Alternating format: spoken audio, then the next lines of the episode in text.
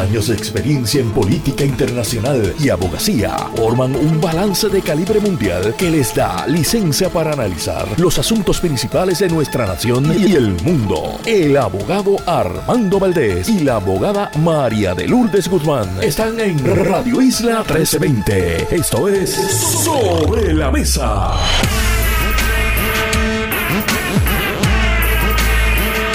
Buenos días Puerto Rico, soy Armando Valdés, usted escucha sobre la mesa por Radio Isla 1320. Hoy en Sobre la Mesa, Rafi Bernabe y Carlos Vizcarrondo son nuestros analistas.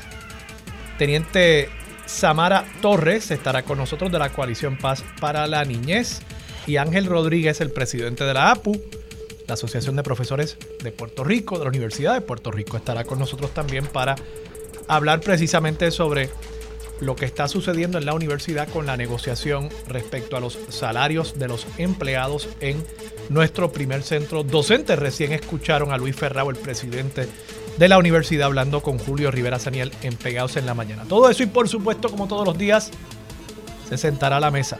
Todos los días de lunes a miércoles. Hoy comienza el fin de semana de ella. Eso está bueno. Marilu Guzmán se sienta a la mesa. Café en mano. Y con ella analizamos todos los temas para hoy, 15 de febrero del 2023. Son las 8 y 3 minutos de la mañana.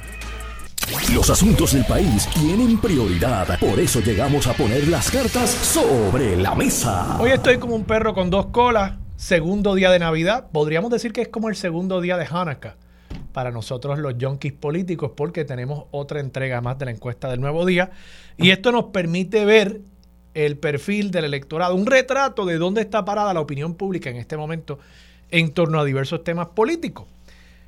Voy a estar analizando esto en breve. Quiero simple y sencillamente comentar que hay una noticia que me parece a mí muy positiva como sanjuanero, como puertorriqueño, como persona que vivió por muchos años en el viejo San Juan, se está construyendo, por lo menos se proyecta la construcción de un nuevo hotel frente al Departamento de Hacienda en un solar que para quienes conozcan la zona, en un solar que lleva baldío, básicamente baldío, pues, utilizado como un estacionamiento para el Departamento de Hacienda por ya décadas. Proyecto que ese frente portuario de la zona del Viejo San Juan se lleva trabajando desde hace décadas, por lo menos desde la época de Rafael Hernández Colón durante su segunda administración. Se habían destruido una serie de estructuras que estaban ahí, que se habían convertido en estorbos públicos. Otros errores se cometieron a través de la historia, por ejemplo, la demolición de la antigua estación de trenes que estaba ahí, que es hoy el estacionamiento Covadonga. Eso pues realmente fue una injusticia arquitectónica que se cometió en su momento. Pero toda esa zona ha estado en un proceso de rehabilitación, de cambio, que es parte natural de los procesos urbanísticos en todas partes del mundo. Y como parte de ese proceso, ayer se anunció la construcción de un hotel en ese solar que les estoy diciendo, el que está justo frente a Paseo Urbano, Bahía Urbana se llama. Esa, ese paseo que se construyó donde hay un caballito de mar, una estatua de un caballito de mar en acero, frente básicamente a esa estructura se va a construir un hotel Hard Rock que va a ser la inversión hotelera más grande en lo que va de este siglo. Una inversión de 500 millones de dólares. Para que ustedes tengan una idea de la magnitud de esa inversión, el distrito, esta estructura de entretenimiento que ahora está en el distrito del centro de convenciones, District, en inglés, eso costó 150 millones de dólares. Y ahí hay incluso un hotel, el Aloft, del centro de convenciones. Pues esto que se va a construir en el viejo San Juan, en la zona portuaria, este Hard Rock Hotel, va a costar más de tres veces lo que costó la inversión que se realizó en el distrito de convenciones para desarrollar esa zona de entretenimiento. Así que estamos hablando de una inversión importantísima. Se proyecta la creación de mil empleos durante la etapa de construcción. Y creo que hay que felicitar a los inversionistas que incluyen figuras conocidísimas del desarrollo en Puerto Rico como Rubén Vélez, como Abel Bisla, que Abel ha desarrollado muchísimos proyectos hoteleros, principalmente en la zona de Ponce. Y me parece que este quizás sea uno de sus primeros eh, pininos acá en la zona de San Juan y creo que es un proyecto importantísimo para la zona. Y quiero felicitarlos a ellos y a los funcionarios de gobierno también que están viabilizando esta inversión. Hay unos créditos que se están dando por parte de la compañía de turismo para desarrollar el proyecto y me parece que es el uso correcto de los créditos contributivos que tiene el Estado. O sea, uno quiere usar incentivos del Estado para promover aquella actividad económica que de no ser por esos incentivos no se daría. Y en este caso me parece que muy posiblemente una inversión de esta magnitud no sería posible con las complicaciones que implica construir en Puerto Rico, con los costos que implica, con las dificultades logísticas que van a enfrentar en una construcción en la isleta de San Juan. Con todo eso, pues el gobierno entonces utiliza esos incentivos para atraer y viabilizar esa inversión y me parece que ese es el uso correcto. Nosotros no podemos estar incentivándolo todo porque en la medida en que hagamos eso, no incentivamos nada se incentivan aquellas actividades económicas que de no ser por el incentivo, sería muy difícil desarrollarlas en Puerto Rico. Y creo que aquí están haciendo lo correcto. Se aumenta el inventario de habitaciones y se completa, y creo que todavía faltan algunos solares, pero se completa, se comienza eh, el proceso de completar ese conjunto urbano que es el Frente Portuario de San Juan. Yo sé que hay personas que no necesariamente les ha gustado el diseño. Bueno, pues para los gustos los colores. Yo lo encuentro interesante como diseño arquitectónico.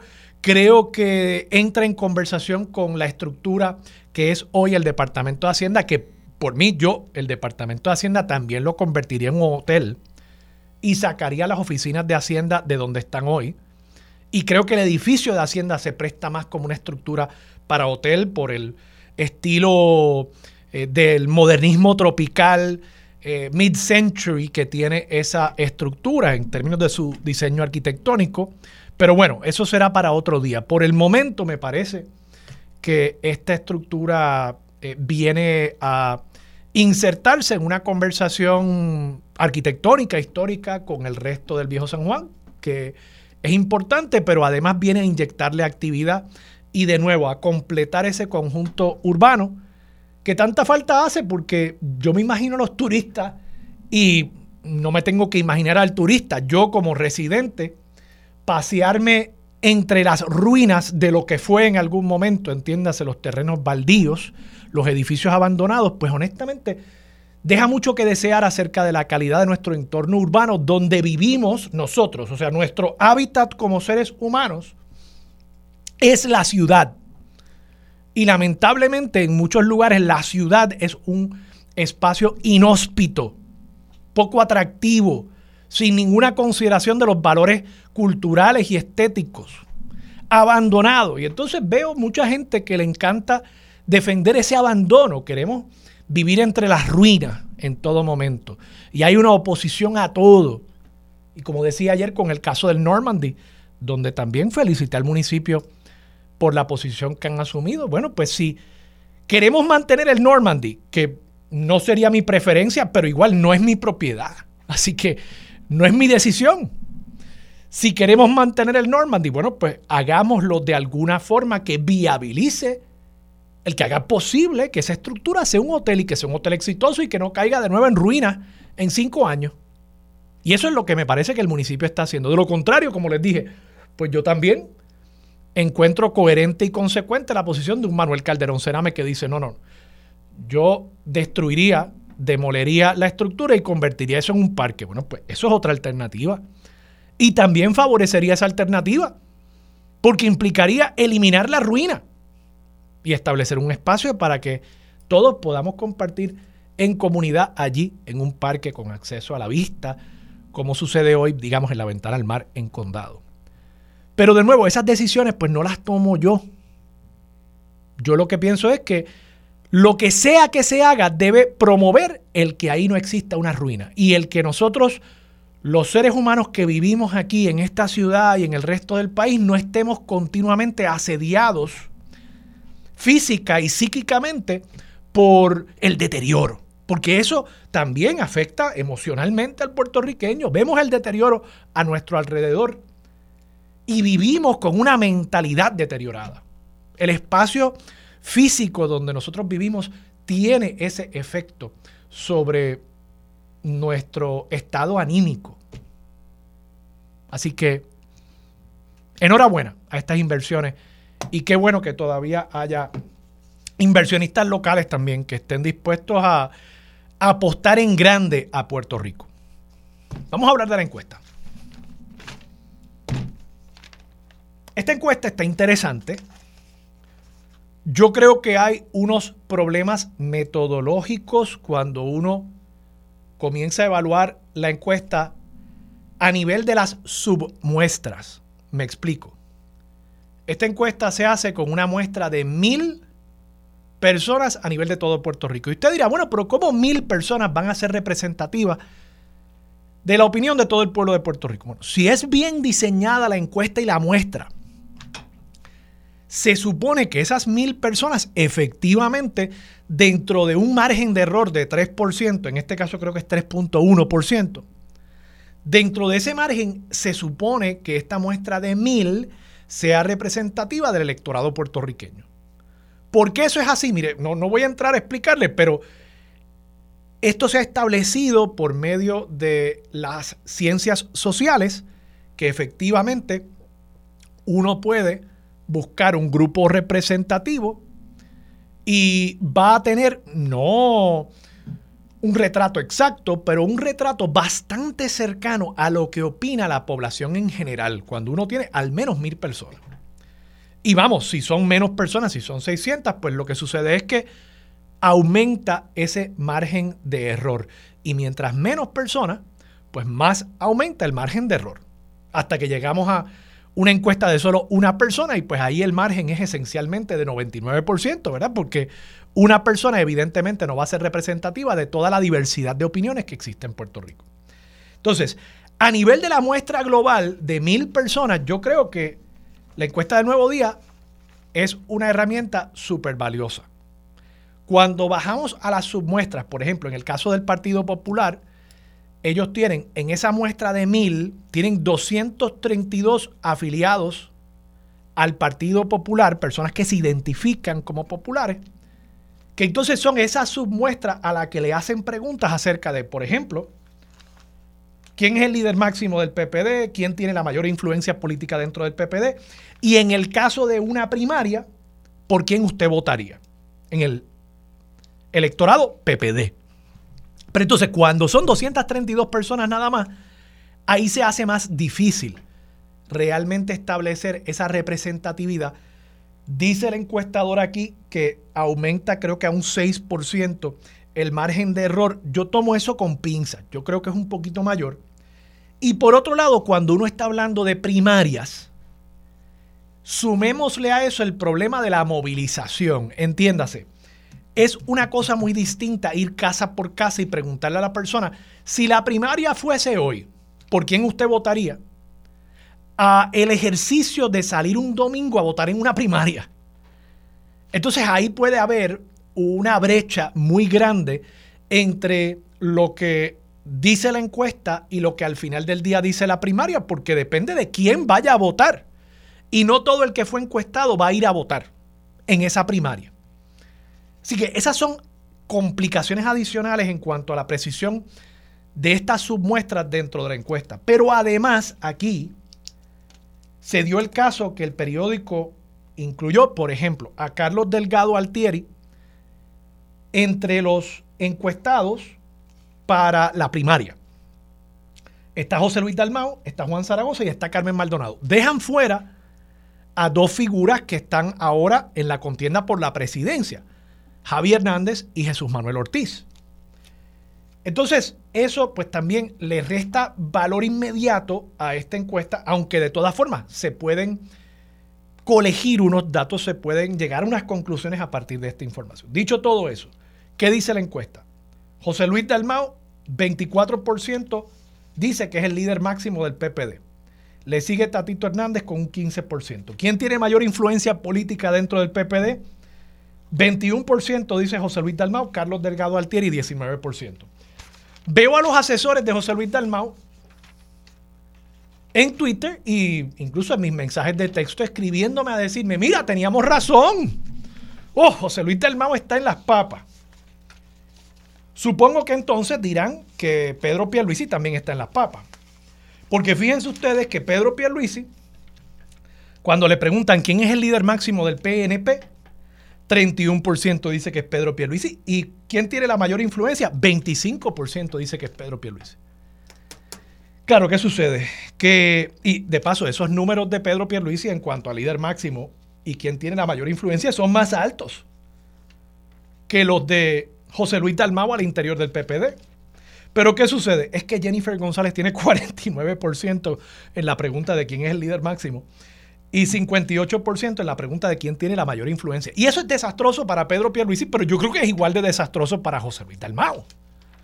Porque los que son presidentes del partido tienen una ventaja natural y es que cuando va un encuestador a tu casa y te pregunta, oye, ¿quién es el líder máximo del PPD? Pues el presidente. Puede que haya gente que ni siquiera sabe quién es el presidente, pero le dice, bueno, pues el presidente del partido. Entonces, tanto Pedro Pierluisi como José Luis Dalmao apenas tienen uno de cada cuatro miembros de su partido diciendo que ellos son el líder máximo del partido, siendo presidente del partido. Eso es desastroso. Eso es desastroso para los dos. Y entonces que los asesores de Dalmao quieran usar esto ahora números que son peores que los de Pierluisi en el PNP para decir, oh, teníamos razón.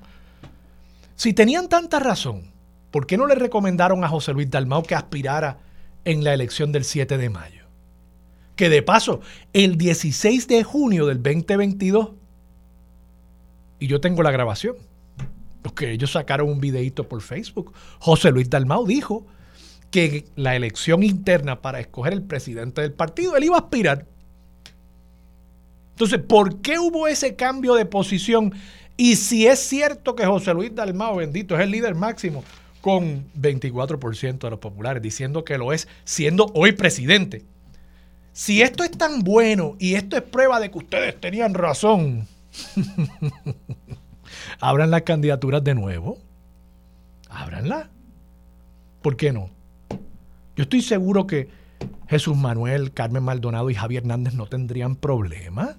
Se le da espacio al presidente para que aspire, abren las candidaturas y que José Luis Dalmau radique y vamos a ver quién tiene razón.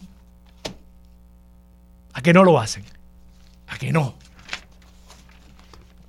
Hay más que quiero analizar de esto. Hay datos interesantísimos aquí acerca de las alianzas políticas. Por lo visto, los políticos quieren alianzas y el pueblo está medio tibio.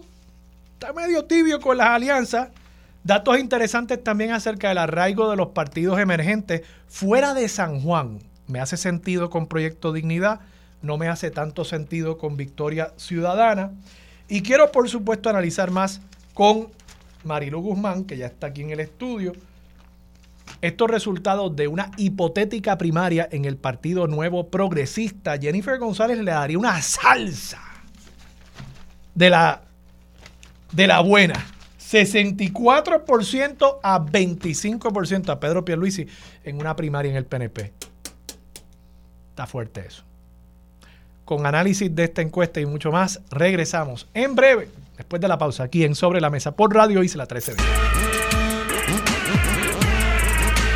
Regresamos, soy Armando Valdés, usted escucha sobre la mesa por Radio Isla 1320, se sienta Marilu Guzmán a la mesa. Marilu, buenos días, ¿cómo estás? Buenos días Armando y saludos a todas las personas que nos están escuchando. Marilu está rompiendo una noticia a esta hora que me resulta interesante siendo hoy pues día de encuestas, ya todo alineándose camino a las elecciones del año próximo. Alexandra Lúgaro en su cuenta de Instagram ha anunciado que el viernes 17 de febrero será su último día de trabajo en Foundation for Puerto Rico. Esto famosamente pues fue un reclutamiento por Foundation for Puerto Rico que fue muy controversial eh, y muy sonado.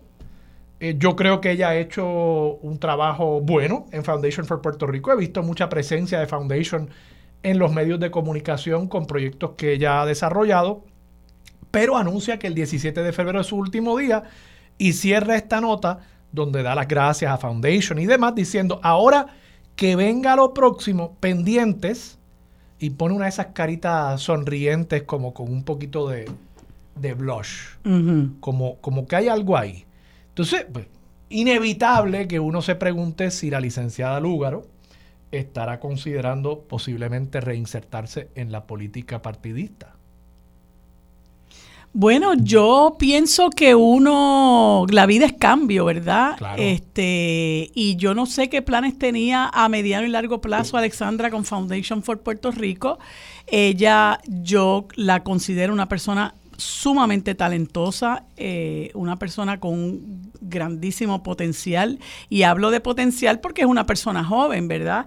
Este, que todavía tiene muchísimo que darle al país. Eh, y y quién sabe, ¿verdad?, qué es lo que ella tiene eh, pensado hacer, pero no hay duda de que si ella decidiera, aunque, aunque ya en un momento dado indicó que eh, pues como que no estaba interesada en la vida de la política partidista, si ella decidiera aspirar a un cargo, yo no tengo la menor duda de que ella va a tener un gran arraigo, de que va a tener una gran acogida, porque me parece que la gente en las dos ocasiones en que ella corrió para la gobernación de Puerto Rico, una de ellas siendo una persona totalmente desconocida.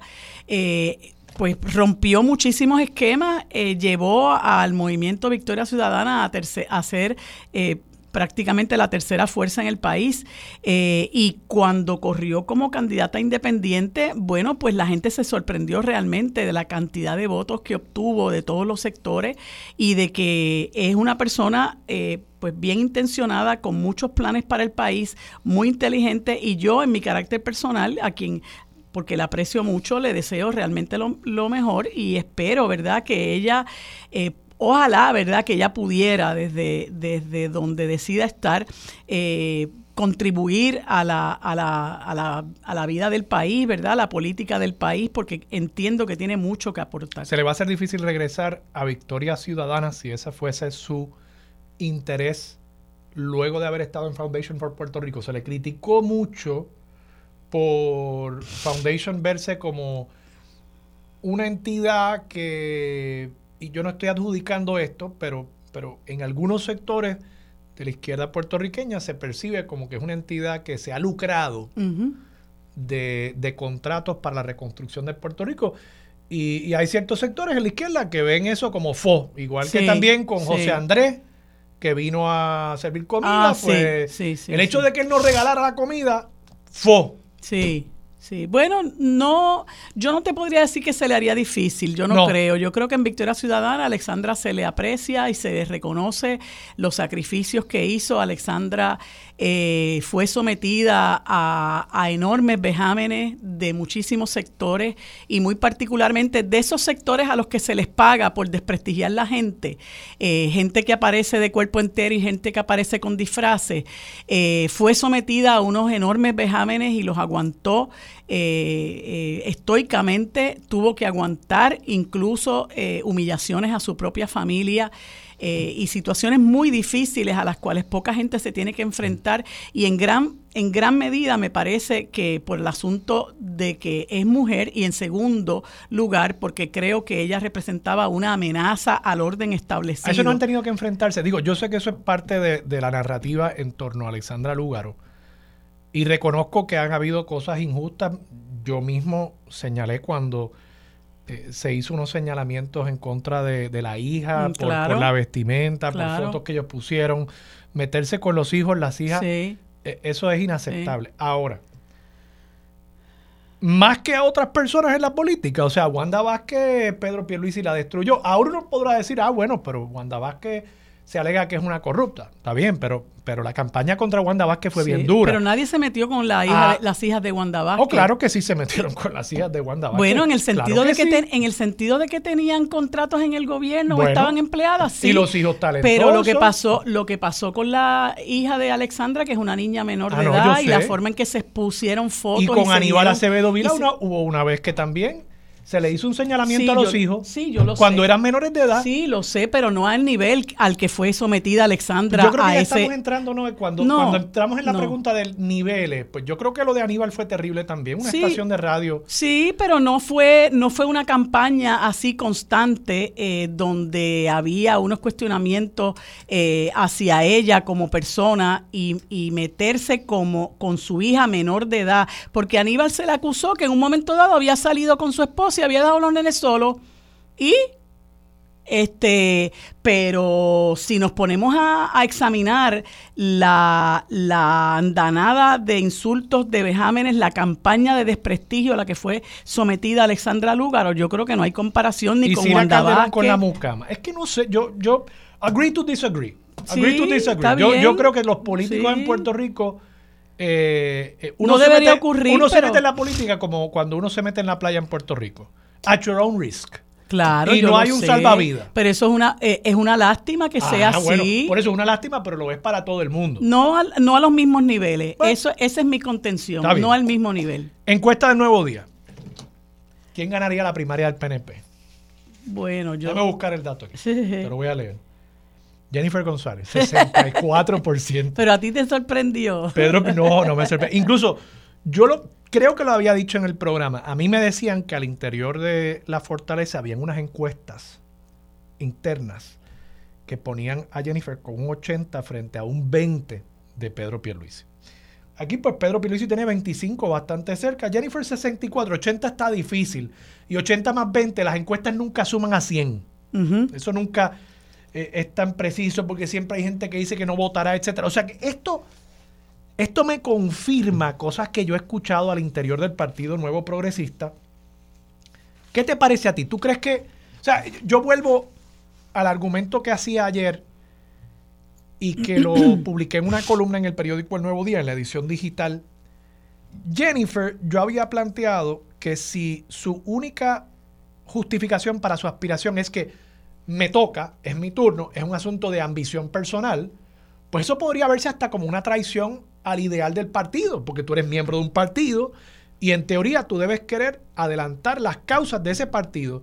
Y si tú tienes un gobernador que es viable para la reelección, pues caramba, tú meterte ahí y descarrilar eso y potencialmente crear una división que cause una derrota, está fuerte. Sí. Ahora, si uno empata los resultados de ayer, 88% piensa que el país va mal o muy mal y lo empatas con esto, pues aquí está la justificación para Jennifer correr. entonces Jennifer puede decir, no, no, espérate, espérate, esto no es ambición. Yo soy la que vengo a rescatar el país. Yo vengo a rescatar, bueno, al menos vengo a rescatar al PNP. Ajá, al PNP. Si dejamos al PNP en manos de Pedro Pierluisi, la derrota Nos acabamos de hundir. Yo gano, el PNP me quiere y el país no quiere a Pedro Pierluisi. Yo vengo aquí a rescatar al PNP y a la causa de la estadidad. Sí, no, y, déjame decirte, siempre te lo he comentado, Jennifer González es una persona muy astuta, muy sagaz, y todo lo hace de manera calculada. Todo eso obviamente está calculado. Ella está hace tiempo en carrera y te dice, no, yo no lo he decidido, no, yo lo estoy pensando,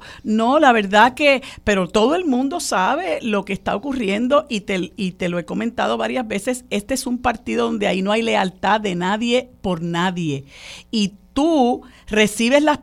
O sea, la idea no es quién te apuñala, la idea no es que te apuñalen, la idea es ver quién te apuñala, porque eso es lo que ocurre todo el tiempo. Mira Rivera Chats, las veces que se ha congraciado eh, eh, cuando le tira a Pierluisi, eh, que dice que sus lealtades caducan, ¿no? Y luego tú lo ves eh, reunido con Pierluisi eh, cuando eh, conspiró para sacarle la, la, alfombra debajo de los pies a Wanda Vázquez y que rehusara ser la gobernadora para abrirle el espacio a Jennifer González y después viste que fue el que fue a convencerla a ella de que corriera para, para, para gobernador y se enfrentara a, a, Pedro Pierluisi. Ahí no hay lealtad de nadie con nadie, la única lealtad es el poder y yo quiero estar en el poder por el poder mismo y si me tengo que llevar por el medio al que sea, me llevo por el medio al que sea. Y Jennifer González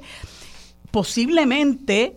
Eh, no solamente por sus aspiraciones, porque es una persona muy ambiciosa, eh, también está escuchando gente que le dice, mira la cosa, y ella lo sabe, o sea, Jennifer González Pedro Pierluisi podrá estar, podrá estar bien enajenado o proyectarse como tal, pero Jennifer González sabe lo que está pasando y sabe que Pierluisi está muy mal parado, sabe que hay mucho eh, disgusto con las ejecutoras de Pedro Pierluisi, no solamente al interior de su partido, sino fuera.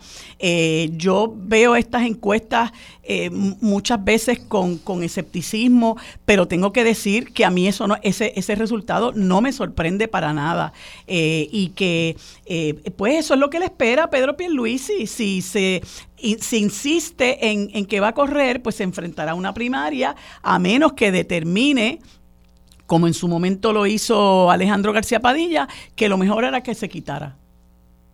Y posiblemente este tipo de resultado lo lleve a eso. O sea, ¿para qué Pedro Pierluisi va a querer coger si es que si es que estos datos son ciertos? Y, me parece que probablemente lo son. Yo, no lo entiendo, de paso. Yo no entiendo la fascinación del pueblo de Puerto Rico con Jennifer González. quiero, quiero aquí ah. delatar mi prejuicio. Bueno, del pueblo de Puerto Rico somos mucha gente. Está bien, pero, pero oye, de, mucha gente, suficiente como para que haya sacado 40% en la elección pasada. O sea, fue la político que más, eh, eh, más votos sacó a nivel nacional en Puerto Rico, 40%.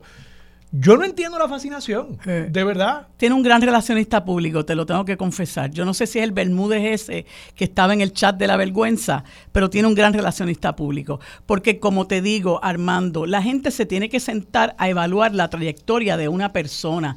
Díganos en qué medida el, la incumbencia de Jennifer González, seis años en la comisaría residente, se ha traducido en una mejor calidad de vida para nosotros los puertorriqueños y las puertorriqueñas. Más allá de ella decir, ah, van tantos millones, ah, van tantos millones, ¿qué es lo que dice la gente en la encuesta de ayer? Que no los ven. No los ven. Que no los ven. Y es así, o sea, la percepción. Pero parecería que pueden deslindar la ejecución con la obtención. O sea, ella consigue los chavitos, pero caramba, pierde aquí como que no los pone a correr. es culpa de él. Y eso regresa al punto tuyo, ¿no? Algún publicista ha logrado colar esa idea de que Jennifer es la heroína en esto, ella te consigue los chavos y bendito. Pedro sí. es el villano que los acapara y, no el, Y el que no ha podido, y el que no ha podido hacer el trabajo, ¿verdad? Este Marilu, vamos a la pausa. Cuando regresemos, quiero que hablemos sobre los partidos emergentes y también sobre la, el nivel de favor o desfavor entre el electorado de las distintas colectividades. Es interesante, más o menos todas están en el mismo lugar, excepto hay un dato interesante respecto a Victoria Ciudadana y el voto de los jóvenes, el futuro del país. Eso está interesante y con ese análisis regresamos aquí en Sobre la Mesa por Radio Isla 1320. Regresamos, soy Armando Valdés, usted escucha Sobre la Mesa por Radio Isla 1320. Marilu Guzmán sigue sentada a la mesa. El PNP, 39% tiene una opinión favorable del PNP, esto es entre todos los encuestados y 40% tiene una opinión desfavorable del PNP. En el caso del Partido Popular, 41% eh, tiene una opinión desfavorable, 35% tiene una opinión favorable del Partido Nuevo, del Partido Popular Democrático y de paso de nuevo, esto es entre todos los participantes. En cuanto a el Partido eh, Victoria Ciudadana, 35% tiene una opinión eh, favorable, con un 44% teniendo una opinión desfavorable de eh, Victoria Ciudadana.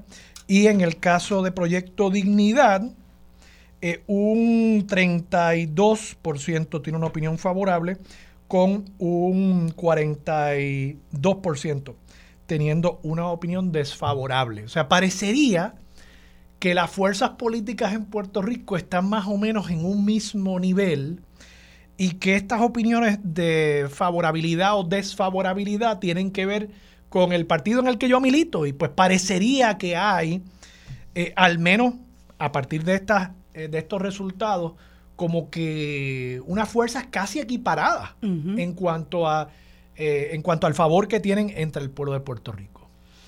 Pues fíjate, está interesante. Em, yo, no obstante, fíjate, en el caso de los partidos que llaman tradicionales, eh, e, es curioso que esté prácticamente nivelado el, sector que lo ve favorable como el sector que lo ve desfavorable. Y eso, a mi juicio, responde, ¿verdad?, a lo que han sido las, los resultados electorales que han demostrado eh, que esos dos partidos están sufriendo una gran erosión de su base. Claro, todavía falta mucho eh, para las elecciones. Las elecciones realmente están a la vuelta de la esquina, pero todavía falta mucho eh, por recorrer, muchas cosas por, por, por pasar, eh, y también refleja la necesidad de hacer mayor trabajo, ¿verdad? Para que la gente empiece a darle valor a lo que es la oferta de los partidos emergentes. A mí me gustaría, te digo con toda franqueza, con todo lo que está pasando en el gobierno, con todo lo que está pasando a nivel de la corrupción, del trabajo legislativo tan pobre, de las, de las ejecutorias o, el curso que lleva Pedro Pierluisi en términos de alinearse todo el tiempo a como a toda costa con los grandes intereses del país y darle la espalda a lo que son las aspiraciones del ciudadano y la ciudadana de a pie que están sufriendo cada vez más la precarización del país. Eh, a mí me gustaría saber por qué la gente, eh, digamos un cuarenta y pico por ciento, ve de manera desfavorable a partidos como Victoria Ciudadana. Vamos, a mí me encantaría escuchar a alguna de esas personas y que me digan la razón por la cual eh, lo ven desfavorable. Porque eh, yo entiendo que cuando usted lo, lo compara con lo que es la, la, ejecutoria de los partidos tradicionales que llevan 54, casi 55 años turnándose en el poder, pues yo creo que lejos de verlo desfavorable, lo deberíamos ver como una esperanza, ¿verdad? Como una esperanza de cambio, como una esperanza de, saneamiento de las instituciones, ¿verdad? Porque tenemos ahí seis legisladores que eh, han hecho, a mi juicio, un gran, gran trabajo en términos de los proyectos de ley que han sometido, las luchas que han dado, que lamentablemente la gran mayoría de esas luchas eh, se han quedado cortas, bueno, pues porque no, no han encontrado eco en lo que es el, en, el resto de, de la legislatura que está, está controlada por el Partido Popular y el, por, por el Partido... Eh, eh, nuevo progresista.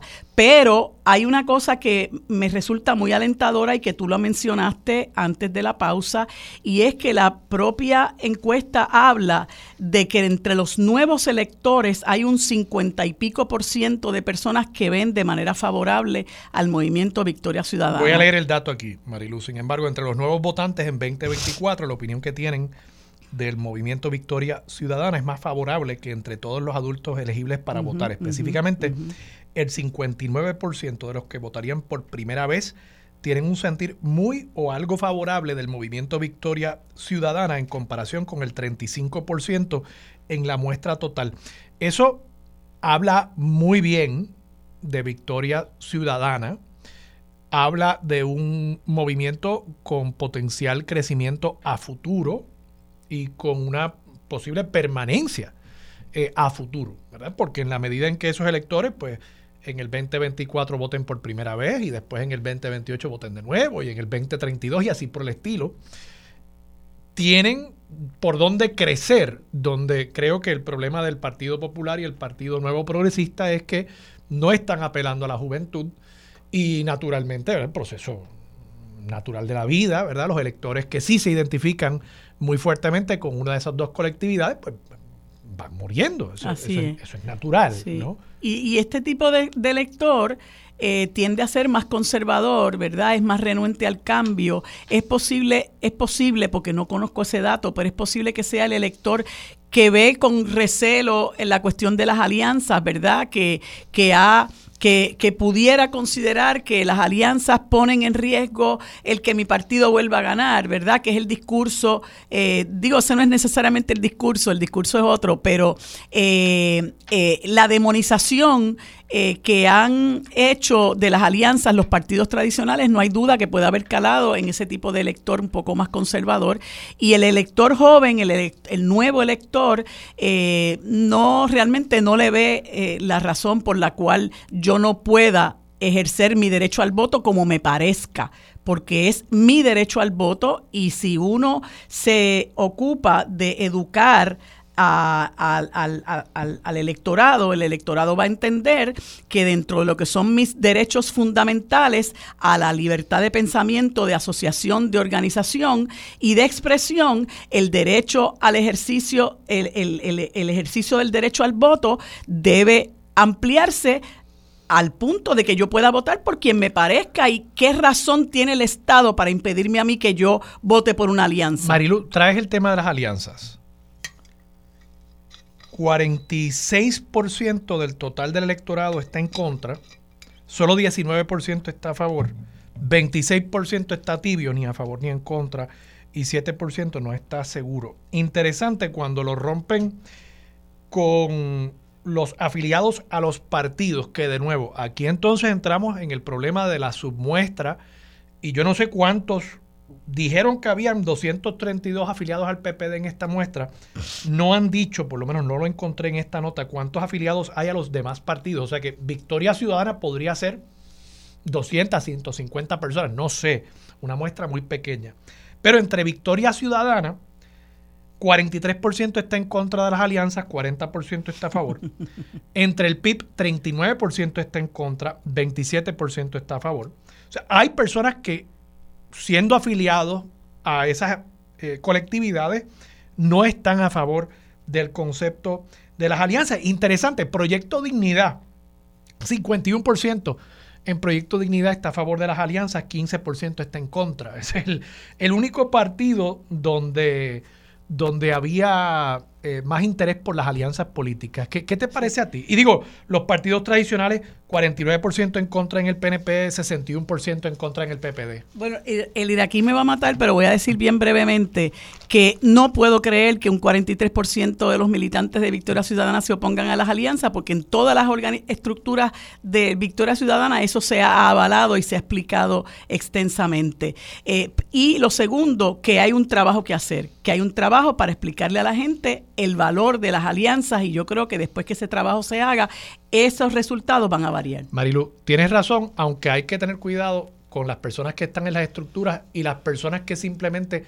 van y votan por esa colectividad. Son dos universos distintos. Vamos a la pausa. Regresamos con más de Sobre la Mesa por Radio Isla.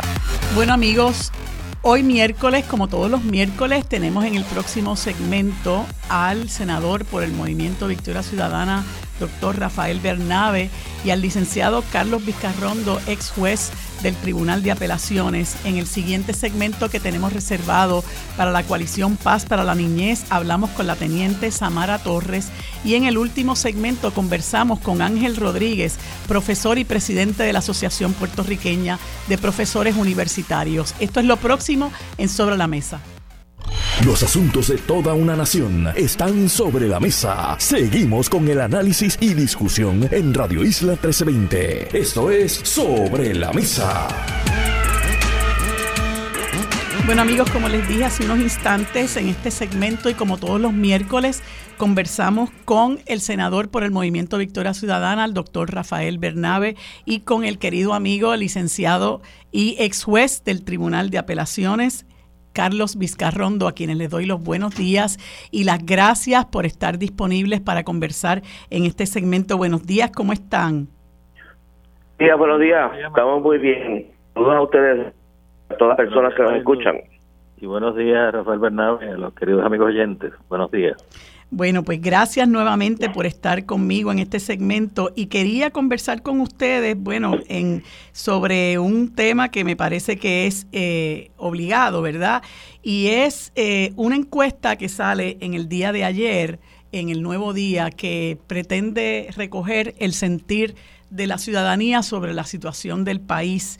Y una de las cosas que se refleja de esa encuesta es el aumento en el pesimismo y la visión eh, lúgubre, si se puede decir, que tiene la gente de lo que es su presente y de lo que es el futuro del país. Y me parece que eso eh, pues recoge bastante bien lo que ustedes y yo podemos estar eh, experimentando, no solamente en nuestro carácter personal, sino lo que compartimos en nuestra comunidad y en los lugares por donde nos nos eh, por donde circulamos. Una de las cosas que, vale la pena señalar es que la encuesta de marzo del 2019 eh, sobre más o menos esto mismo, el sentir del país sobre la situación de nuestro país, perdonando la redundancia, era de que las cosas iban muy mal y, y en eso coincidió un 70%, ese por ciento se ha elevado en esta encuesta a un 88%. Y, y quería que eh, ustedes me comentaran eso, ¿verdad? Que, que, es lo que refleja la encuesta con unas expresiones que hace el gobernador Pierre Luisi eh, en reacción a esta encuesta, las cuales me parecen muy desacertadas eh, cuando menciona, él le achaca este sentir del país al hecho de que hemos atravesado por el huracán María, hemos atravesado por la pandemia, hemos atravesado por los por terremotos y también por el problema de la salud mental, que yo no sé lo que ustedes opinan, pero yo eso lo considero bastante ofensivo, eh, no solamente superficial de parte del gobernador, sino bastante ofensivo que se atreva a atribuirle el sentir del pueblo a, a la salud mental, que dicho sea de paso, es un tema eh, que ha hecho crisis en nuestro país, pero al que su gobierno eh, no le ha dado eh, la atención que merece. Así que me gustaría que abundara sobre eso, Rafi Bernabe. Bueno, yo, como tú señalas, te estoy perdiendo. este resultado, ¿me, escuchan bien? Sí, es que te estás entrecortando. mira, a ver, no te escucho. A ver si me muevo. si quieres, Carlos, que yo me voy lugar. Ok, vamos a empezar con Carlos en lo que Rafi busca un lugar donde podamos escucharlo mejor. Pues mira, Marilu, eh, me parece que eh, la encuesta de ayer y del día de hoy eh, del periódico El Nuevo Día está muy entrelazada en términos de la, la fotografía que nos da sobre la situación imperante en Puerto Rico, como tú bien señalaste, pues hay una percepción de que las cosas andan mal en el, en el país. Eh, la encuesta ayer entraba en el detalle sobre la situación de la inflación, el aumento en los precios, el criterio mayoritario de que los fondos de la recuperación no se están utilizando de forma adecuada en el país y de ese 64% que crea así 50% de los PNP piensan así. Eh, que hay un mayor problema en el país para conseguir viviendas eh, a, unos precios accesibles a como era antes. Un 66% piensa eso. Eh, como indicaste también al principio, el aumento en el pesimismo es de 88%. Si, si sumas el 46% que cree que las cosas andan mal, y 42% que van muy mal, o sea, 88% vis a vis el año eh, pasado que era un 70% de esa percepción de pesimismo y entonces pues el 55% piensa que no va a haber un futuro seguro para el próximo año. Ahora que todo esa, es, ese caldo de, de cultivo para que los eh, partidos en Puerto Rico, particularmente los partidos de oposición, puedan presentar unas, unas alternativas electorales que sean viables en el país. Si entramos en el detalle de la encuesta en términos eh, eh, de las posibilidades de los respectivos candidatos, eh, como bien conversaron al inicio del programa y antes del panel, eh, Armando y tú, pues yo pienso que eh, la encuesta en cuanto al Partido Popular tiene unas deficiencias importantes. Solamente 232 personas se identificaron como populares. De eso, eh, la encuesta presenta que José Luis Dalmao, pues es el, el líder de más arraigo con un 21%, pero sobre Charlie Delgado, el actual vicepresidente, que ya ha dicho que no va a ser candidato ni a la presidencia ni a la gobernación, de manera que ese elemento eh, pues afecta las posibilidades de que esto sirva de un instrumento eh, favorable para los contendores que en este momento están corriendo para la posición de presidente del partido para el 9 de mayo, que son eh, básicamente Carmen Maldonado, Jesús Manuel Ortiz, Luis Javier Hernández, y a Luis Javier y a Manuel Hernández eh, Jesús Manuel Hernández, eh, Jesús Manuel Ortiz, perdón, los dejan fuera eh, de, la contienda. De manera que pienso yo que no es un elemento adecuado para uno poder tener una certeza en cuanto a las posibilidades de estos candidatos. si vamos a la encuesta en términos de Pierre Luis y Jennifer, pues ya sabíamos, no había que hacer la encuesta para saber que Jennifer González pues tiene un, respaldo sólido sobre eh, Pierluisi, el actual gobernador, pero eh, hay unos elementos importantes que ella tendrá que tomar en consideración para ver si va a dar el paso de retar a Pierluisi en términos de que Pierluisi es el incumbente, que tiene el control de la estructura del gobierno, eh, tiene más dinero acumulado que ella para como candidato eh, a, la gobernación en el 2024, de manera que todos esos son elementos que ella tendrá que tomar en consideración. Así que a fin de cuentas, pues la encuesta, ya te digo, eh, eh, hace un reflejo muy fiel desde mi punto de vista de la situación imperante en el país, del pesimismo, de, de, las, de las cosas que están eh, mal y en términos de las posibilidades de los candidatos, pues deja fuera a unos candidatos importantes, por lo menos en lo que tiene que ver con la primaria del Partido Popular Democrático. Rafi, ¿puedes ahora...? Eh... Vamos a ver si ahora se oye. Ahora te escuchamos bien. Ok. Sí, bueno, yo creo que la, a mí la... Para mí ha sido muy interesante el resultado eh, por la siguiente razón. Por un lado, no es sorprendente eh, el, el, resultado general del pesimismo que afecta, eh, que sigue eh, perdurando en todo Puerto Rico. Eh, hemos vivido desde el año 2006, como todo el mundo sabe, una, un estancamiento económico en nuestro país, una reducción del empleo, una reducción del tamaño de la economía, un empobrecimiento de muchísimas personas, el establecimiento de la Junta de Control Fiscal, las políticas de austeridad, se ha traducido, entre otras cosas, en la emigración masiva de personas que se han ido de Puerto Rico desde 2010 para acá, por lo menos, la reducción de la población, la primera vez que la población de Puerto Rico se reduce desde que se están haciendo censos regularmente en Puerto Rico. Es decir, es un país que ha estado desde el punto de vista material en depresión, así que no es raro que también estemos en, en depresión, ¿verdad?, eh, en cuanto a nuestras eh, perspectivas de futuro. Eh, yo creo que probablemente es una situación única en el mundo. Yo no conozco otro país que haya tenido 15 o 16 años de crisis económica continua desde el año 2006. Eh, casi todos los países del mundo sufrieron una seria crisis económica en el 2008, como todo el mundo eh, recordará, la gran recesión.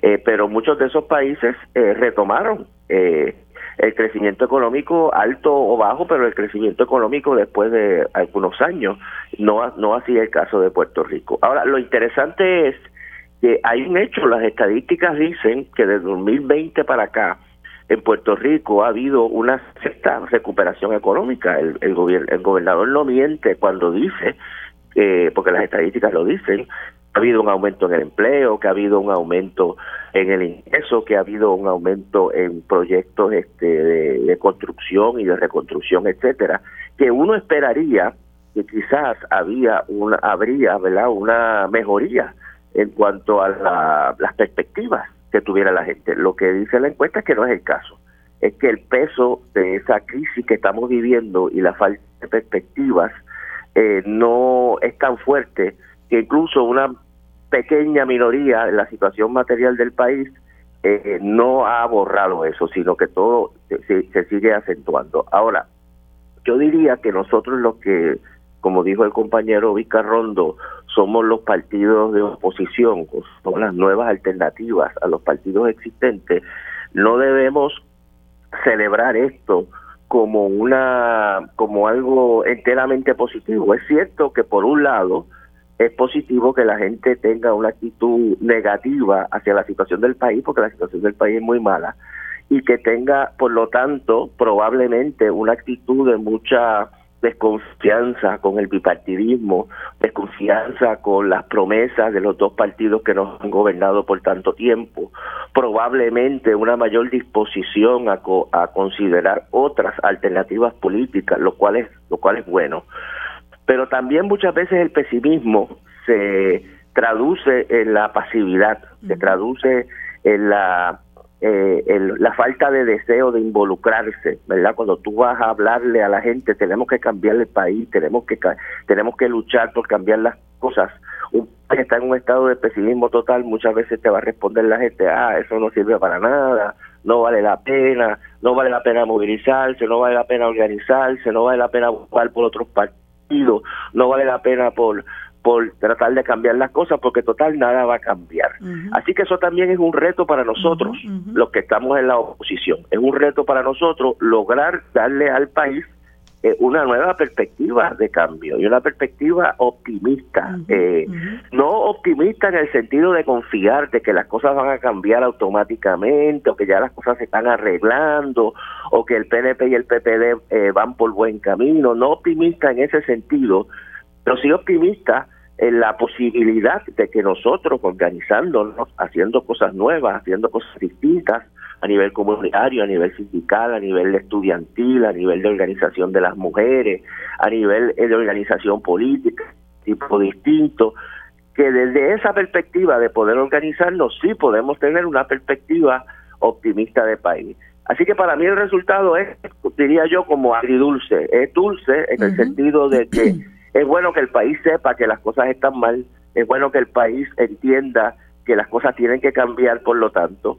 pero es un reto, un reto eh, nosotros también superar ese pesimismo, porque ese pesimismo también nos puede arropar a todos y caer uno entonces en la resignación, ¿verdad? Y en el fatalismo eh, y en la idea de que las cosas no pueden cambiar, que también sería eh, muy negativo, ¿verdad? De, ese, sería el lado negativo de esa, de esa mala nota que le da el país a la situación en que se encuentra. Y, y de hecho, este, eh, la misma encuesta refleja, ¿verdad?, que mm, en septiembre del 2020 había un 55% de personas muy interesadas en participar en las próximas elecciones y ahora en febrero del 2023 ese, e, e, ese sector se reduce a un 33% con un 25% que dice que está algo interesado. Así que sí, eh, hemos visto cómo en estos dos años y pico eh, hay, hay, ha, habido un, desaliento ¿no? Eh, de parte del electorado y al mismo tiempo, bueno, eso como, como dice Rafi Bernabe, conlleva que hay que hacer un trabajo porque no hay duda que eh, eh, se ha ido reduciendo el número de personas que asisten a votar en, la, en las elecciones del 2020, me parece que estuvo como por el 52%, eh, cuando aquí había participaciones electorales de más del más del 70 y el 80%, y quiere decir que hay un ejército de personas ahí que están pasivas o indecisas en cuanto a participar. Y, tenemos que llevarle el mensaje de la importancia de que ejerzan su derecho al voto para que ayuden a cambiar el presente estado de cosas, que creen conciencia de la importancia del ejercicio del derecho al voto, que obviamente las ejecutorias de los partidos tradicionales los han llevado a ese tipo de desaliento porque piensan, ¿para qué voy a votar si siempre es lo mismo, si nunca hacen nada, si se roban roban los chavos, si nombran a los amigotes, etcétera. Todo lo que ha representado la gobernanza de los partidos tradicionales ha llevado a este grupo eh, considerable de electores a, retraerse. Y, como dice Rafi Bernabe, pues sí, es un, es un gran reto el que tenemos por delante. Esa misma, eh, perdón, la, encuesta eh, que, que se publica hoy, por el contrario, pues esperanzadoramente comenta que eh, hay más de un 50% de nuevos electores que ven, eh, ¿verdad? Y en esto pues pues no soy no soy tan objetiva este porque milito ahí eh, que, que, ven con esperanza el, el votar y, y ven favorablemente eh, el votar por, por el movimiento Victoria Ciudadana, que bueno, que es una, es una alternativa, no es una, una opción de cambio. Y quería, ¿verdad?, que, que me comentaran lo que lo que, además de esto que les estoy comentando, eh, lo que se dice sobre el limitado apoyo a las alianzas políticas en las próximas elecciones, que también es un gran desafío que tenemos los que estamos en contra de la hegemonía del bipartidismo, eh, en el sentido de que haya digamos, un 46% de todos los participantes que están en contra de las alianzas electorales. ¿Cuán confiable puede ser ese número? Y si lo es, bueno, pues el reto que representa y quizá eh, eh, que ese sector sea un sector más conservador, sea un sector que pertenece precisamente en su mayoría al bipartidismo y vea eh, las alianzas oh. como una amenaza a que sus partidos continúen en el poder. Me gustaría escuchar lo que, lo que tienen que decir sobre este asunto de las alianzas, Carlos? Pues mira, eh, me parece, eh, Marilu, que ese es un asunto eh, importante a la hora de ver eh, cuáles alternativas electorales el pueblo va a considerar.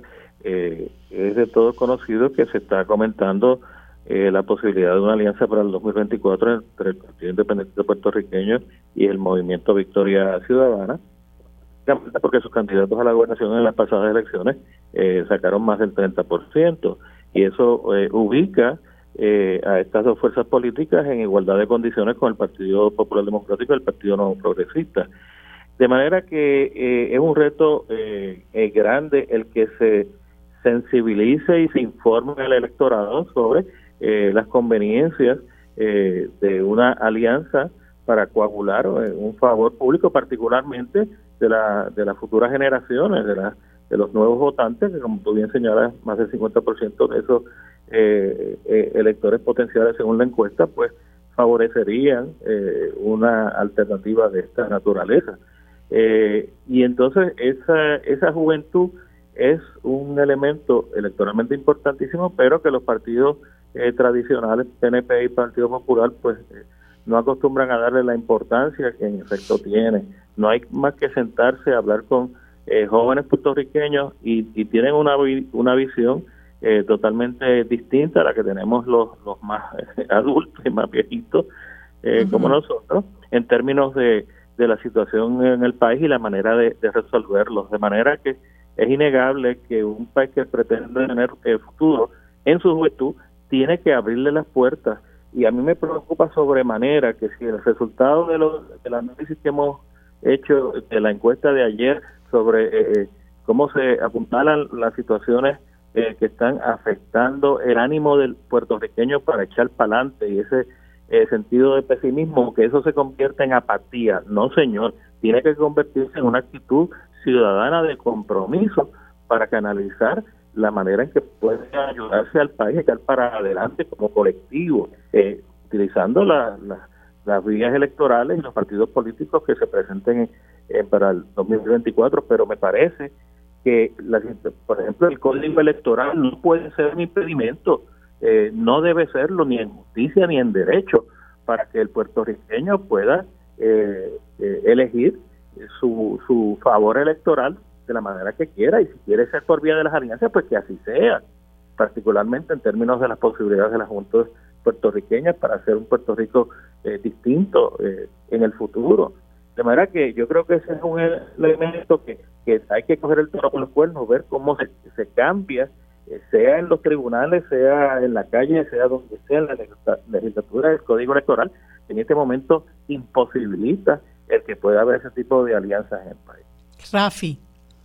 Sí, bueno, varios, elementos. En primer lugar, yo creo que el punto que tú traes de la reducción de la cantidad de personas que están interesadas en, participar en el proceso electoral, hay que tomarlo con cuidado eh, por el hecho de que no estamos en año electoral. En el 2020 era año electoral, está la campaña en, en su momento más intenso y evidentemente va a aumentar el interés de las personas ante la inminencia de las elecciones en la en el participar electoralmente. Yo estoy seguro que en el 2024, eh, según eh, se caliente el proceso de discusión y debate del proceso electoral, eh, va a haber un aumento en el interés de las personas. Tú lo notas en las actividades políticas que tú realizas normalmente. Nosotros hemos estado haciendo las actividades muy buenas para hacer año no electoral de Victoria Ciudadana, en que van varios cientos de personas pero tú te das cuenta que cuando es un año electoral tú tienes miles de personas, ¿verdad? Porque las personas que normalmente no están interesadas en actividades políticas, en año electoral se movilizan. Así que yo creo que para no ser año electoral es lógico que haya una menor interés en, ¿verdad? en la cuestión electoral, pero que eso a mí no me cabe la menor duda que va a aumentar el año que viene. En segundo, eh, como te decía, en segundo lugar, como te decía anteriormente, uno tiene que tomar las encuestas con mucho cuidado eh, y sus resultados son una guía, son un instrumento, son un mecanismo, pero no son para nada eh, infalibles. Eh, te recuerdo, por ejemplo, la encuesta que se hizo antes de las elecciones del 2020 sobre la alcaldía de San Juan que ponían al compañero Manuel Natal, candidato de Victoria Ciudadana, eh, fuera, de, fuera de toda posibilidad. Recibía creo que 12 o 13% de los votos, ¿verdad? Era, estaba en un tercer lugar lejano comparado con el Partido Nuevo Progresista y el Partido Popular Democrático. Y la realidad fue que Natal bueno, muchos pensamos que ganó la alcaldía, pero está bien, la perdió por varios miles de votos. Es decir, estuvo eh, por encima del Partido Popular en el caso de, San Juan y casi eh, igual al Partido Neoprogresista. Así que no podemos tomar las encuestas como que necesariamente verdad demuestran exactamente cuál es la situación del país. Eh, yo creo que el hecho de que haya una cantidad grande de electores que todavía rechazan, por ejemplo, la idea de una alianza. el dato más interesante para mí es que es 46%, es todavía es la minoría, ¿verdad? Es una minoría grande, pero es una minoría, quiere decir que la mayoría está interesada en el concepto de una alianza. Y yo creo que refleja lo que tú dijiste, el, el hecho de que el bipartidismo, de que los dos partidos tradicionales hayan perdido apoyo y, y sigan perdiendo apoyo en el país, no quiere decir que van a desaparecer de un día para otro, van a mantener un apoyo considerable. El Partido Popular no va a desaparecer por débil que esté, por descalabrado que esté, por fragmentado que esté, y el Partido Nuevo Progresista va a desaparecer, van, a tener un apoyo muy significativo en el electorado todavía. Eh, el hecho es que se está reduciendo, eso es lo interesante. Y evidentemente los que todavía se mantengan fieles a estos partidos ven con mucho como un gran peligro o como el gran peligro la posibilidad de una alianza de las fuerzas que representan una alternativa progresista para el país, ¿verdad? Como es el Partido Independentista y como es el movimiento eh, Victoria Ciudadana. Lo que yo yo te puedo decir, lo que yo recibo eh, en la calle, ¿verdad? Eh, cuando yo camino, yo voy a la farmacia, yo voy al supermercado, yo voy caminando por una acera, voy a un restaurante, voy donde sea, eh, la gente me reconoce porque estoy en el Senado y me han visto y me oyen por este programa y por otros lugares. La gente se me acerca y la gente, el tema que me traen es el de la alianza. ¿Qué, va, qué, está pasando con la alianza? ¿Va a haber alianza? ¿Realmente va a haber alianza? ¿Se están reuniendo para hacer una alianza? La expectativa de mucha gente es que haya esa alternativa. Y yo creo que eh, e, es importante que trabajemos en esa dirección. Como ha dicho el compañero Vizcarrondo, tenemos un escollo grande que que la legislación existente en Puerto Rico prohíbe, absurdamente, prohíbe las alianzas. Eso nosotros estamos planteando que hay que eh, retarlo en los tribunales, se va a hacer. Y, ya tengo que, cortar, Rafi. Sí, tenemos que buscar plan A y plan B para ver cómo logramos estructurarla, incluso independientemente de las limitaciones que nos ponga la ley. así que pues, seguiremos trabajando en esa dirección. Así es, es un reto muy grande el que hay por, por, el, por adelante. Eh, gracias a ambos por estar conmigo y tener, haber tenido esta conversación tan interesante que sin duda hay que continuarla. Que tengan ambos buen día. Bueno amigos, en este segmento que tenemos todos los miércoles dedicado a la coalición Paz para la Niñez, hablamos con la teniente Samara Torres, a quien les damos los buenos días y las gracias por acompañarnos. Buenos días, teniente, ¿cómo está? Buenos días, muy bien, gracias al Señor y buenos días a las partes participantes, ¿verdad? Y el público Radio Escucha. Teniente, eh, queríamos conversar sobre... Eh, qué hacer ante la sospecha de maltrato infantil, ya sea que ello provenga de personas particulares como sea un maltrato institucional. Primero quería preguntarle eh, dónde usted trabaja y cuáles son las funciones que lleva a cabo. Bueno, este, yo trabajo en el negociado de la Policía de Puerto Rico. Eh, eh, estoy asignada a la Superintendencia Civil de Investigaciones Criminales y soy la coordinadora de los delitos sexuales y maltrato de menores de todas las unidades que hay a nivel de isla, que son 13. Wow. Bueno, y usted debe conocer por, por el trabajo que desempeña, ¿verdad?, que la situación eh, del maltrato infantil en nuestro país ha llegado eh, a unos niveles alarmantes, ¿verdad? Hace poco tiempo se divulgó eh, que había 10.000 querellas de maltrato infantil que no se habían atendido. Eh, y eso, bueno, contrasta, y ahí hay un poco de, de, desfase en ese sentido, con 42 mil y pico de querellas que se decía que había eh, pendientes allá para el 2012, si mi memoria no me falla. Pero quisiera que nos hablara, ¿verdad?, de su experiencia, de de cuán crítica es la situación en ese sentido, eh, qué sectores de, nuestra población infantil están más afectados, cómo podemos detectar ese maltrato y qué, qué, qué alternativas nos dan ustedes, ¿verdad?, como agentes del orden público.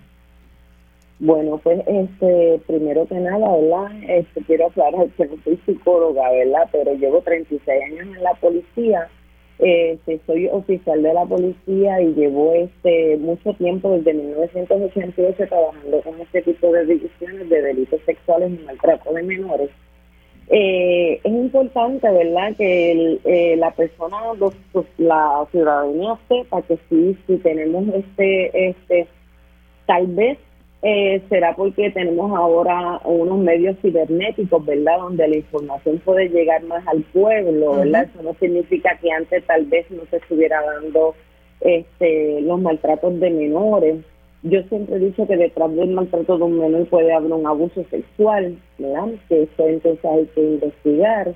Eh, ¿Qué es un maltrato a menores? Pues un maltrato de menores es, según la ley 246, ¿verdad? Cuando un padre, madre, tutor encargado, ¿verdad? o una institución, cuando hablamos de institución, puede ser escuelas públicas, privadas, este, cualquier lugar donde se dediquen al cuidado de, niños, ¿verdad? Menores de 18 años, eh, que sea de a distintas horas, de 7 días a la semana, a las 24 horas, ¿verdad? Y entonces estas personas cometan una negligencia, ¿verdad? este, un maltrato, que es el artículo 59 de nuestra eh, ley especial para maltrato de menores del 2011. Es importante que este, sepan que nosotros tenemos una línea de emergencia que es eh, el 787-343-0000. Esa línea, este, yo soy la responsable de hacer que esa línea esté, funcionando. Hay personas especializadas, agentes especializados este, que toman un adiestramiento para eso, para atender este, al público que quiera cualquier tipo de orientación con referente, ya sea algún abuso sexual, tanto adultos como menores, ¿verdad? O cualquier orientación que ellos entiendan que ellos pueden haber visto algo que levantó una banderita roja y usted diga, bueno, yo creo que aquí puede haber un maltrato o no sé, o estoy desorientada, ¿qué debo hacer?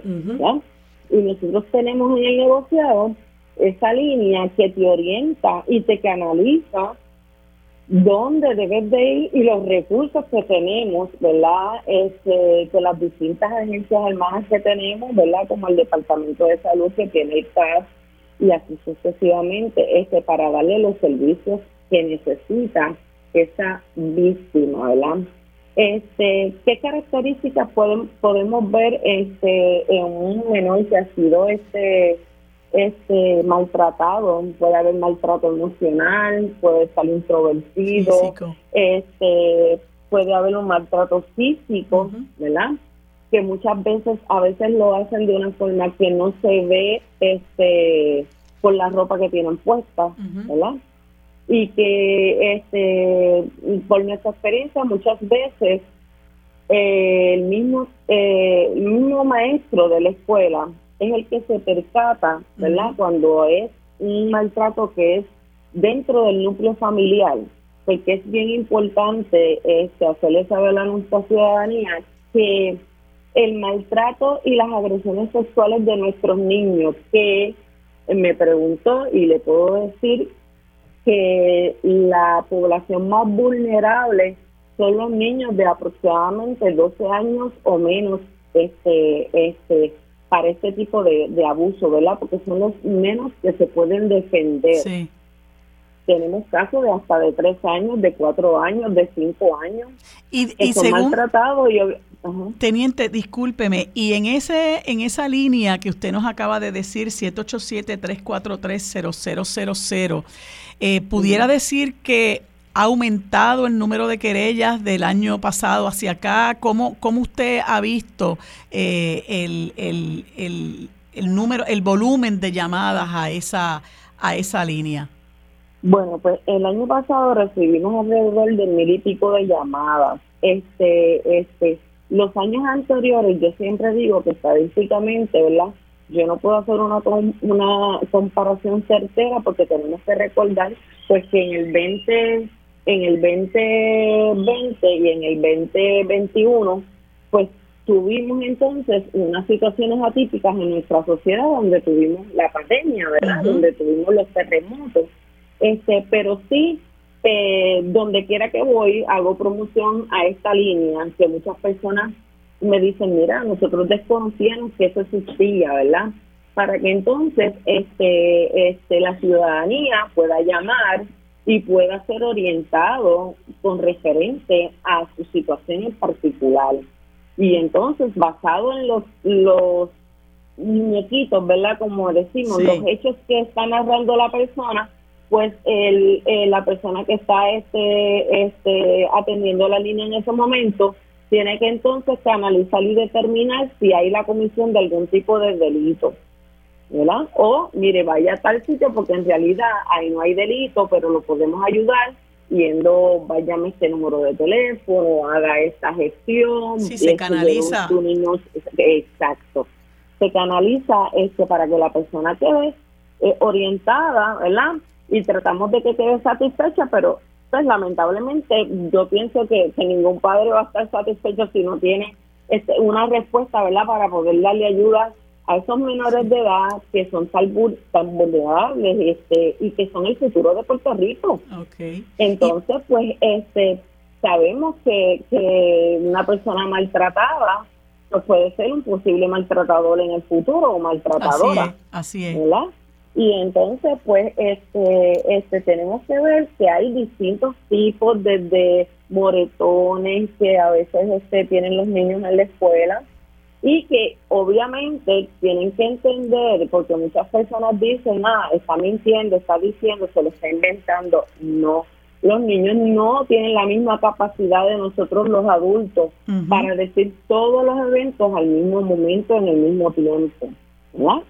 Este, tardan mucho tiempo en manifestar qué es lo que le está pasando y más si el agresor o la agresora es de su núcleo familiar. es más difícil. familiar, exacto, mamá, papá, mi hermano, este mi tío, mi abuelo, porque puede que vivamos todos en la misma residencia, unos arriba o otros abajo, ¿verdad? Este, o, o yo salga de escuela y tenga aquí el encaje de mi abuela materna o mi abuelo o mi abuela materna o paterna y así sucesivamente, o hasta el mismo vecino. Porque hay veces que, que enviamos, mira mamá, irle a jugar con tal, y ese vecino, de alguna forma u otra, este abusa sexualmente de ese menor y eso constituye un maltrato también. Teniente, se, se me acaba el tiempo, quiero repetir el, el número que es el 787-343-0000.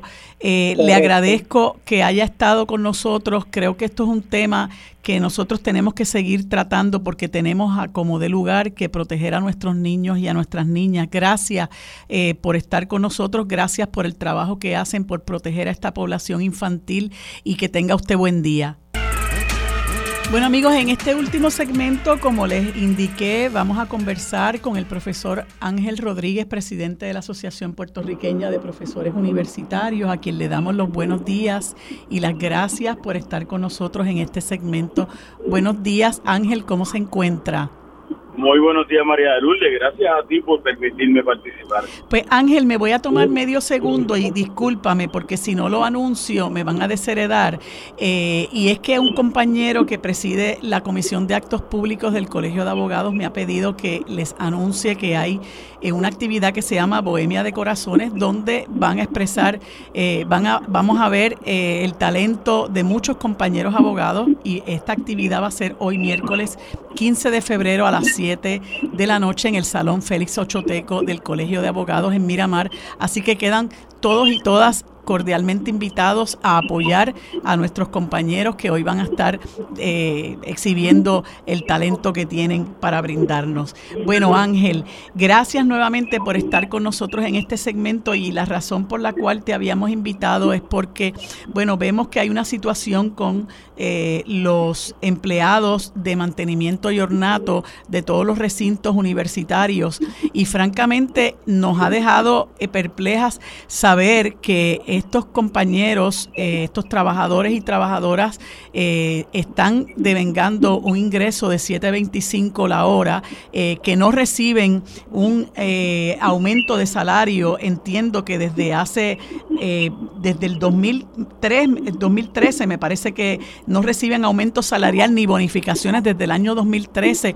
A mí me parece que esto es escandaloso porque con la situación de la inflación que estamos viviendo y con otra serie de problemas que estamos enfrentando, el que una persona a estas alturas esté ganando 7.25 la hora, pues nos parece que es indignante. Y bueno, no pudimos conseguir a nadie de, del sindicato porque sé que están en el proceso de negociación y si no diera fruto, pues está anunciada la huelga para comenzar esta misma tarde. Yo sé que ustedes en la APU pues son solidarios con los reclamos de los trabajadores eh, no docentes de la Universidad de Puerto Rico. Sé que ustedes también tienen sus propios problemas porque hemos discutido, ¿verdad?, lo que representa eh, los bajos salarios para los profesores, pero también la situación de los profesores sin plaza, que a mí me parece que es indignante por demás, ¿no? La, la, posición en la que se ha colocado a casi la mitad de, de los profesores de, de, la Universidad de Puerto Rico y quería que más o menos, bueno, nos dieras una mirada, pero muy particularmente lo que tengas que informarnos sobre esta situación de los empleados de ornato y mantenimiento. Mira, gracias María de Lourdes. Primero que todo me sumo a la invitación que hace a la bohemia en el Colegio de Abogados. Una buena bohemia nunca se le dice que no, siempre debe ser una cosa que uno lo tenga en agenda. Además de eso, ¿verdad? Entrando a un asunto que, que nos compete de manera más seria.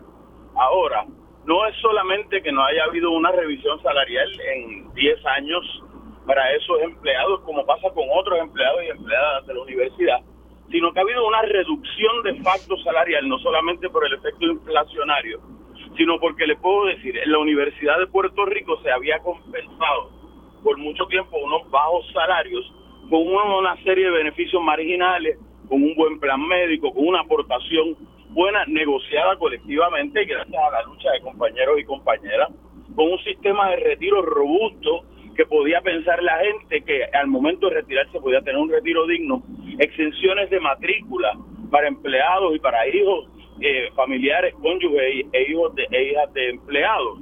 Todo ese tipo de cosas, todos esos beneficios marginales que podían compensar de alguna manera un salario bajo que no lo justificara, pero en la medida en que yo no tengo que pagar en la universidad de mi hija o de mi hijo, pues no tengo que sacarle el dinero, son no solamente una ausencia de aumento, sino una reducción salarial. Esto no solamente le pasa a las compañeras y compañeros del sindicato de trabajadores, le pasa al resto de los empleados. En este momento está explotando, está saliendo el tiro por el lado del sindicato porque están en su proceso de negocio.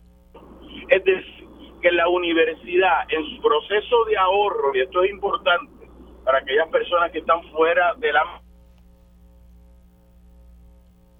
Te perdí, Ángel.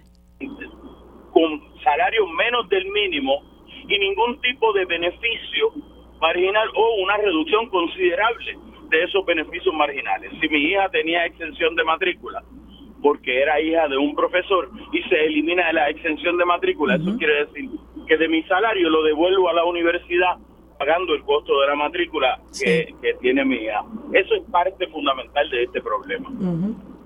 Sí, y, una de las cosas que, que, nosotros cuestionamos cuando el presidente de la universidad eh, comentaba que había habido una disminución eh, en, en en la, en la matrícula de la universidad que él alegaba, se lo, se lo, por, lo, menos se lo atribuía al asunto demográfico, eh, nosotros fuimos críticos de esa postura por entender que él eh, omitía traer a la ecuación lo que han sido las medidas de austeridad, de austeridad que le ha impuesto la Junta de Control Fiscal a la universidad, no solamente aumentando la matrícula, aumentando los créditos, sino también eso que tú mencionas de la eliminación de las exenciones que aplica a los hijos de profesores y empleados, sino también a los atletas y a, y a, y a otros estudiantes que participaban eh, o participan, ¿verdad?, de, de otras, eh, eh, de otros sectores como es el coro, etcétera. Ese tipo de cosas ha sido fatal, ¿no?, para, para un poco menoscabar lo que es el ya diezmado salario de estos compañeros. y no sé, ¿verdad?, que cuál es, cuál es el panorama que se, que se que, tú ves en la universidad en cuanto a eso, en cuanto a eso ahora mismo? Mira, me parece, María Lourdes, que das en el clavo, ¿verdad? El proceso que el, que el, presidente Ferrao se lo adjudica a asuntos demográficos que son reales. Hay una reducción eh, demográfica en Puerto Rico de jóvenes, sin embargo, no es proporcional con la reducción de cantidad de estudiantes en la universidad. Así que ese argumento no se sostiene.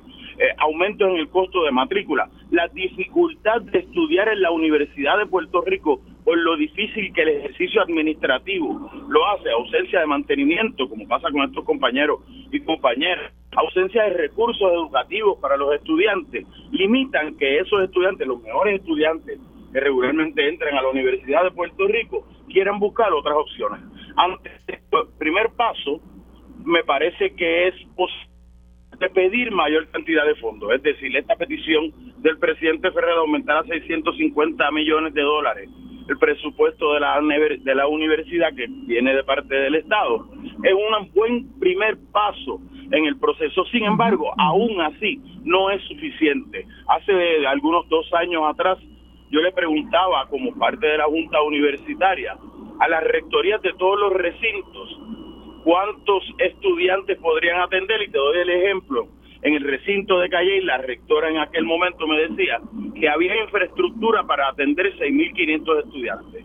Sin embargo, los recursos económicos permitían atender 2.300 2.300 estudiantes. Es decir, una pérdida de posibles 4.000 estudiantes porque no hay recursos económicos. Eso implica la necesidad de mayor petición de recursos que el país determine la prioridad que tiene la universidad y la prioridad no es solamente porque se diga que la universidad es importante, las prioridades se determinan de manera presupuestaria. Así es. Y el regreso a la fórmula, es decir, Exacto. la fórmula permite la planificación consciente de lo que puede hacer o no puede hacer la Correcto.